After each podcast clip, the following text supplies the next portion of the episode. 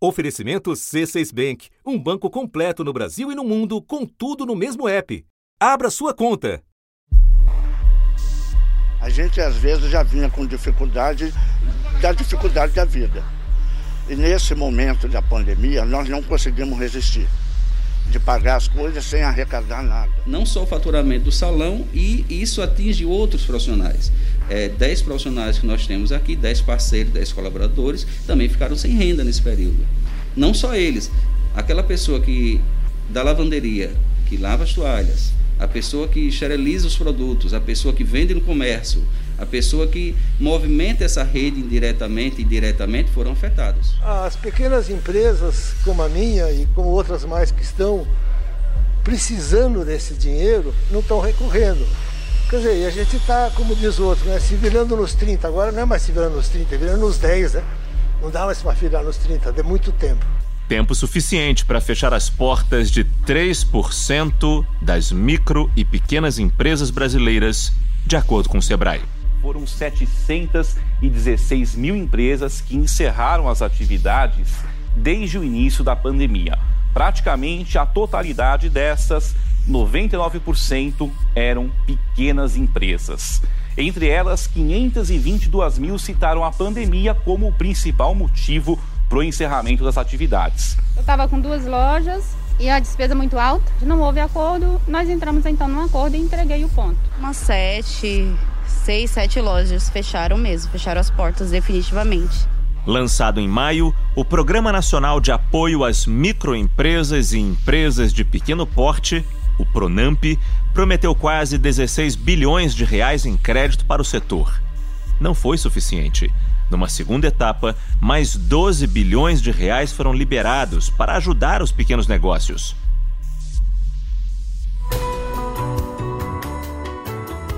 Da redação do G1, eu sou Renata Loprete e o assunto, hoje com Márcio Gomes, é. O esgotamento do crédito para o socorro dos pequenos negócios. Como o principal programa do governo para tirar os microempresários do sufoco foi uma ajuda necessária, mas insuficiente. Neste episódio, dois convidados: Carlos Meles, presidente do Sebrae, e Lauro Gonzalez, professor e coordenador do Centro de Estudos de Microfinanças e Inclusão Financeira da Fundação Getúlio Vargas, autor de um artigo sobre o crédito aos pequenos negócios em tempos de pandemia. Sexta-feira, 11 de setembro. Carlos, para começar, eu queria te pedir para que você apresentasse para nós o peso das micro e pequenas empresas na economia brasileira. As micro e pequenas empresas no Brasil representam 99,1% de tudo quanto há de empresa no Brasil. É de padaria, de mercearia, de sapataria, de cabeleireiro, enfim, são 400 profissões e são, quatro, são mais ou menos quase 7 milhões de micro e pequenos empresários e que empregam mais de 50% das carteiras assinadas do Brasil. É uma, é um, e é assim mais ou menos no mundo todo, não é só no Brasil. Mas o Brasil é um país empreendedor. Ah, o Brasil, no grupo da medição do Global de Empreendedorismo, o Brasil é entre os principais países empreendedores do mundo. E a micro e pequena empresa, no PIB, de 7 trilhões tem uma participação aproximada de 30%. Estamos em 27 caminhando para 30%. Nós só temos um pequeno defeito aí, que o mundo, as pequenas empresas do mundo têm uma participação no PIB entre 45% e 50%. A nossa meta é chegar nos próximos 10 anos em 40% do PIB. O que isso, é, os estudos demonstram que a gente pode, pela micro pequena empresa, crescer até 4% ao ano o crescimento do PIB brasileiro, se nós elevarmos para isso. São números impressionantes. Agora, qual é o perfil desses pequenos empresários? De que tipo de negócio a gente está falando aqui? O microempreendedor individual é aquele que fatura até 80 mil reais por mês. Aí são hum, aproximadamente 500 profissões que eles se enquadram. Pinteiro, carpinteiro, encanador, eletricista. Nessa categoria do, de 80 a 360 é a microempresa. Essa é um universo muito grande, nós chegamos aí a 4 milhões, um pouco mais de micro pequenas empresas que faturam de 80 a 360 mil reais. Depois nós temos uma escala de 360 mil reais a 4 milhões e 800.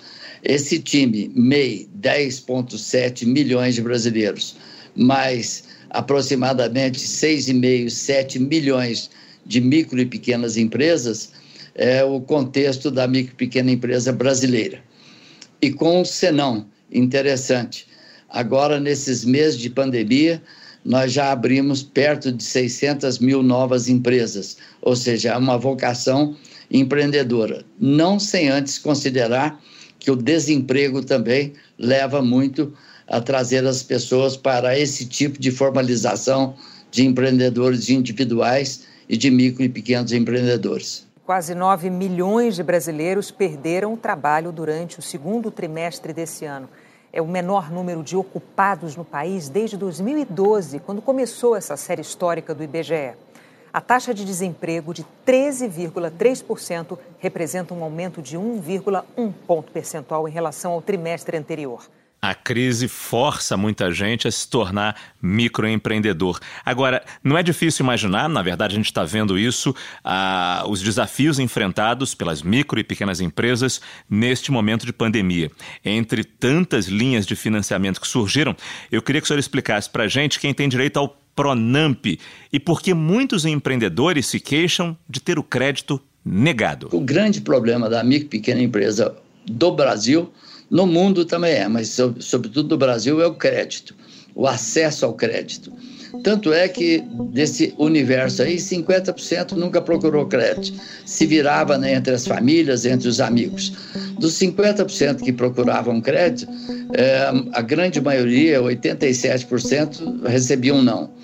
Hoje nós intensificamos, né? Com todas as linhas é, para mitigar é, essa falta de recursos. A micro pequena empresa mostrava que tinha no máximo recurso para 40, 45 dias de capital de giro.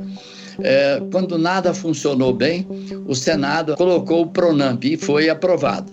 O Pronamp é garantido por um fundo tesouro administrado pelo Banco do Brasil e esse fundo disponibilizou na primeira tranche perto de 16 bilhões. Um mês de, de operação, entre 17 de junho e 17 de julho, foram-se embora os 16 bilhões daquele fundo garantidor. Foi o Tesouro Nacional liberou esse dinheiro para um fundo no Banco do Brasil e essa é a garantia que os bancos, quando emprestam, têm de que receberão o dinheiro de volta. Primeiro, a Receita Federal é que deu o voucher de quanto cada micro e pequeno empresário poderia ter nesse crédito do Pronamp. Ela, orientado por todos nós, 30% do faturamento anterior, ela tinha e tem direito a esse crédito. Ou seja, faturou 100 mil reais por ano, ela tem 30 mil reais é, de direito ao Pronamp de capital de giro. Ele vem num prazo de eh, de carência para se pagar, que dá praticamente oito meses para a pessoa começar a pagar, para começar a pagar o ano que vem.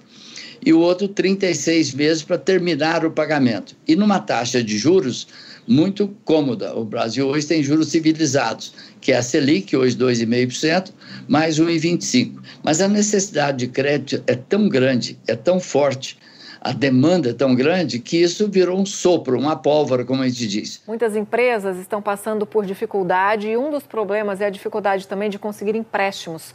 Oito em cada dez empresas no estado de São Paulo não estão conseguindo acesso ao crédito para se manter. Já os 15 milhões já foram embora, 16.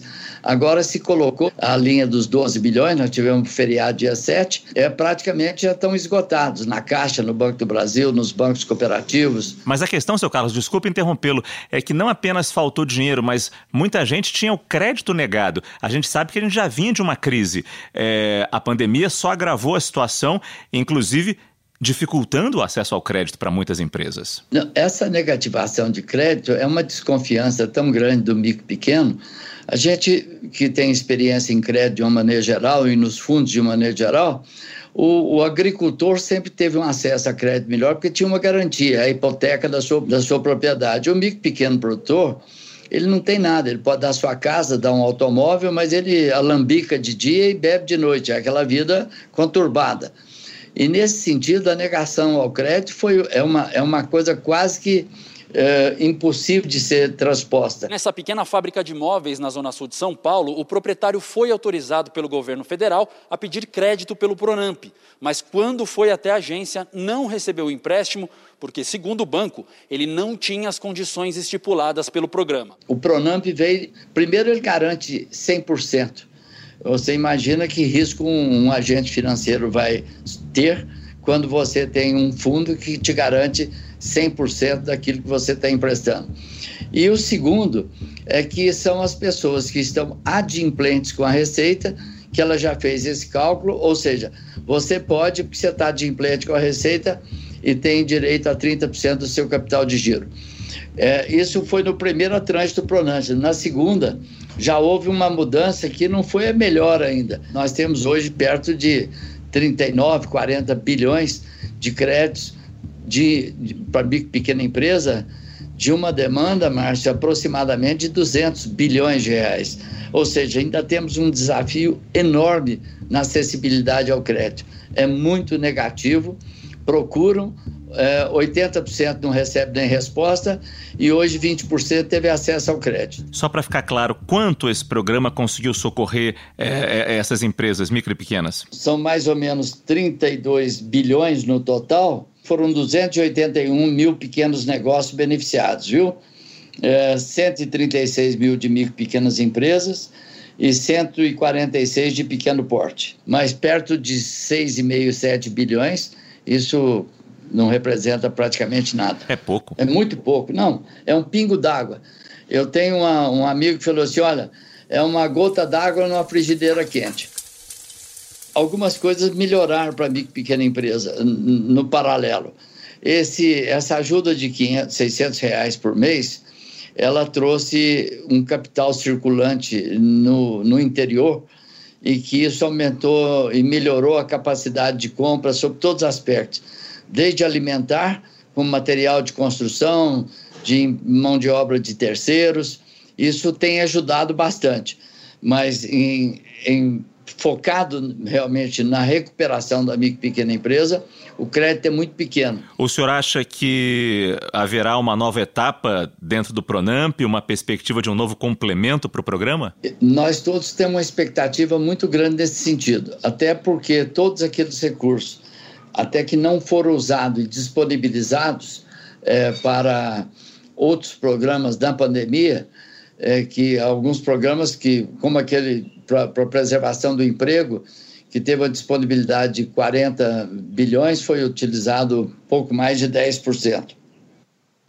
O que a gente está tentando nessa altura é fazer uma coisa correta é falar, olha, aplica, retorna esse dinheiro desse orçamento para cá. Seu Carlos, muito obrigado pela conversa. Boa sorte para vocês, micro e pequenos empresários de forma geral. Muito obrigado e parabéns pelo que vocês têm feito e ajudado esse país. Obrigado.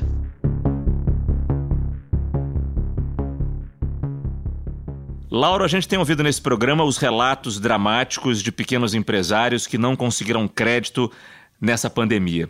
Agora, a segunda leva do Pronamp, 12 bilhões de reais, já está no fim e acabou de ser liberada. Como é que o estudo que você fez ajuda a explicar isso? É, o estudo ajuda, eu diria, diretamente na medida em que nós fizemos uma estimativa justamente da lacuna, do, do tamanho do buraco de crédito que não é atendido pela oferta tradicional de crédito.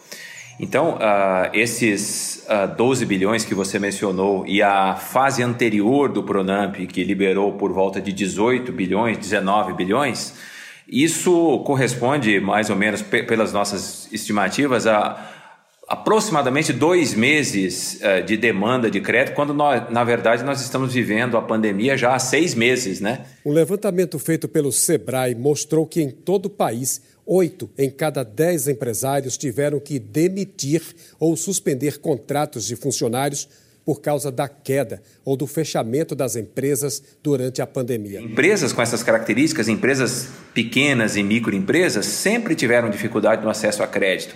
Esses problemas só aumentaram agora com a crise. O Pronamp, que antes era destinado a micro e pequenas empresas, agora passa a incluir esses trabalhadores que não têm salário fixo e que perderam renda durante a pandemia. Eram critérios muito rigorosos para liberar esse crédito? Qual era a grande dificuldade que, que você descobriu na pesquisa? Em condições normais, eu brinco até que em condições normais de temperatura e pressão, né, é, essa, as empresas pequenas uh, e microempresas elas são afetadas por um conjunto de, de, de fatores, por exemplo, essas empresas têm menos garantia para oferecer para os bancos, há um histórico e informações é, de pior qualidade por parte dessas informações. Isso tudo pelo lado das empresas, né? digamos assim, o lado da demanda de crédito. É, nós estamos falando de um grupo muito grande, vale dizer, são mais ou menos 10 milhões de, de MEIs, que são os microempreendedores individuais, 6 milhões de microempresas e 1 milhão de pequenas empresas, 17 milhões de empresas, fora as empresas informais. Então, realmente é um, universo muito grande. Pelo lado da oferta, nós temos um sistema de crédito, um, um sistema financeiro, melhor dizendo, concentrado, poucos atores dominando. Então, esses problemas que já existiam antes, uh, antes da crise, agora eles aumentaram por, porque aumentou uh, brutalmente a incerteza. Ninguém sabe quando a crise vai acabar, ninguém sabe quais são os desdobramentos da crise.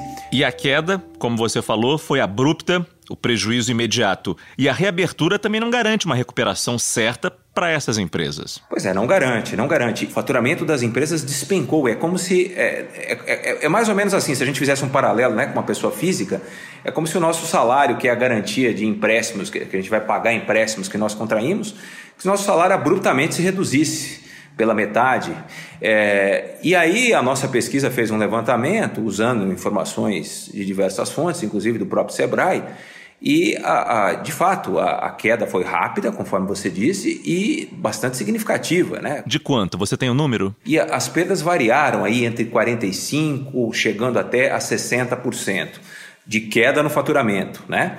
Uh, isso, no, no, isso significa o seguinte: essas empresas perderam esse valor uh, uh, de vendas ou seja, elas perderam a possibilidade de contrair crédito usando justamente esse, esse valor de vendas como garantia. Ontem eu não recebi nem 10 clientes na loja. Isso não paga nem meu aluguel, não paga nem minha conta de luz. E você não tem capital de giro, é assim, é de perder o sono. Portanto, ficou uma necessidade de crédito, um buraco de crédito não atendido decorrente dessa queda uh, de vendas uh, acontecida devido às restrições e à pandemia. Muito se fala na necessidade das empresas se transformarem, se adaptarem. Mas isso é muito difícil, especialmente neste momento, né? Há limites para essa adaptação e para essa transformação. Inclusive, as pesquisas mostram isso. E a nossa também, uma das maneiras das empresas se adaptarem a, a, a, esses efeitos, às restrições dos últimos meses, foi justamente fazendo, ah, né, por exemplo, cortando, cortando, cortando custos, é, descobrindo novos canais de distribuição, etc. A digitalização veio e acho que para ficar. 44% dos empresários deram férias coletivas e 32% suspenderam contratos. Parte dos que conseguiram manter as vendas e evitar mais prejuízos passaram a vender pela internet e reforçaram o serviço de delivery. A gente está falando aqui de um público, essas 17 milhões de empresas, se nós tirarmos um milhão de empresas pequenas, nós vamos aí ainda ficar com 16 milhões de empresas e muitas delas uh, a gente está falando de um público que é uh, microempreendedor por necessidade. Não se trata daquela imagem clássica, sabe, dos filmes americanos da sessão da tarde, que tem alguém que vai lá e cria uma empresa Sim. na garagem da sua casa. A gente está falando muitas vezes de pessoas que vivem na periferia, das, nas, nas, periferias das grandes cidades e que têm uma atividade empreendedora é, por necessidade. A gente já está conversando com o advogado, tentando ver se, se a gente consegue um desconto do aluguel na justiça. E quem sabe a gente consegue sobreviver. Do contrário, não tem como não.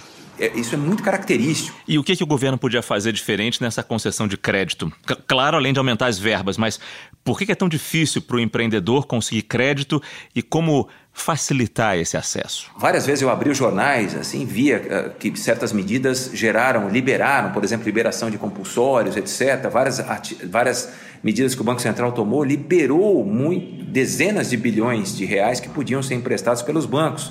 Só que neste momento, e tem a ver com a sua pergunta, os, o sistema financeiro tradicional não vai emprestar. É, porque nós vivemos uma situação de bastante incerteza. É, ninguém sabe quando essa pandemia vai terminar. Então, como é, o que, que poderia ser feito diferente? Não há muita solução para a, além de uh, do governo e, e, e de, dos bancos públicos uh, assumirem mais risco. Essa é a única forma de irrigar, de destravar os canais do crédito num momento de tanta incerteza.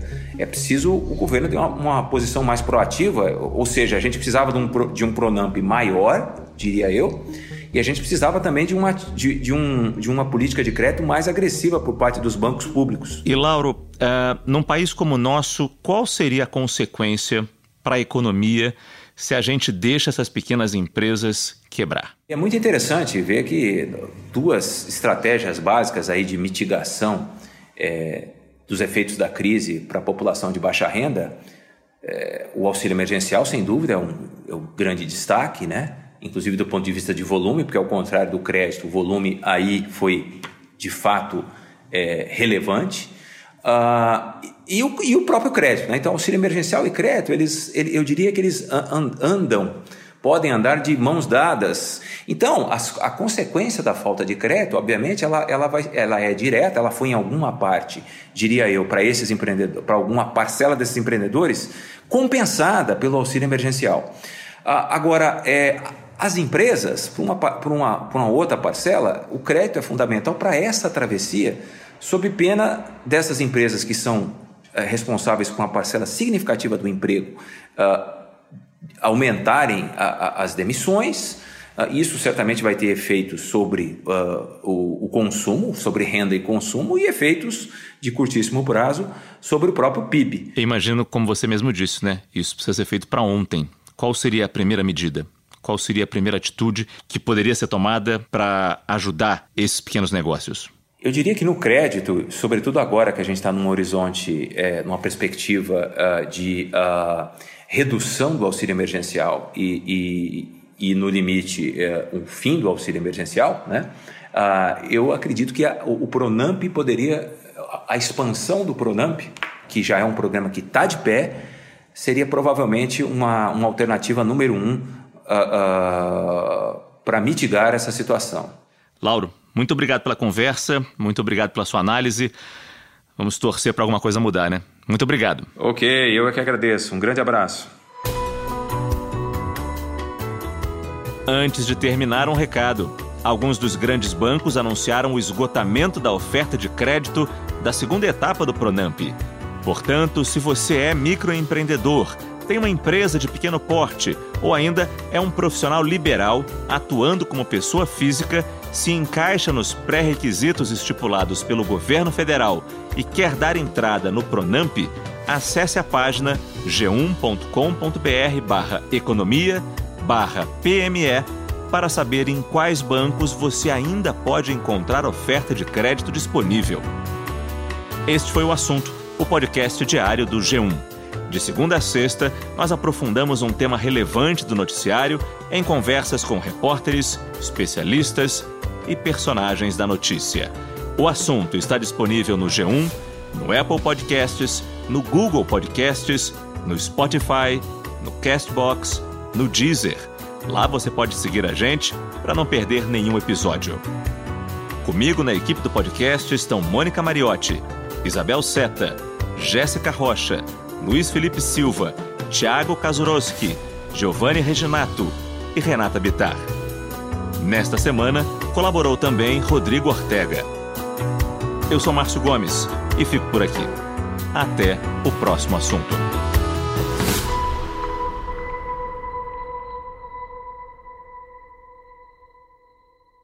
Você no topo da experiência financeira que um banco pode oferecer. Escolha um banco completo no Brasil e em qualquer lugar do mundo. Abra sua conta no C6 Bank.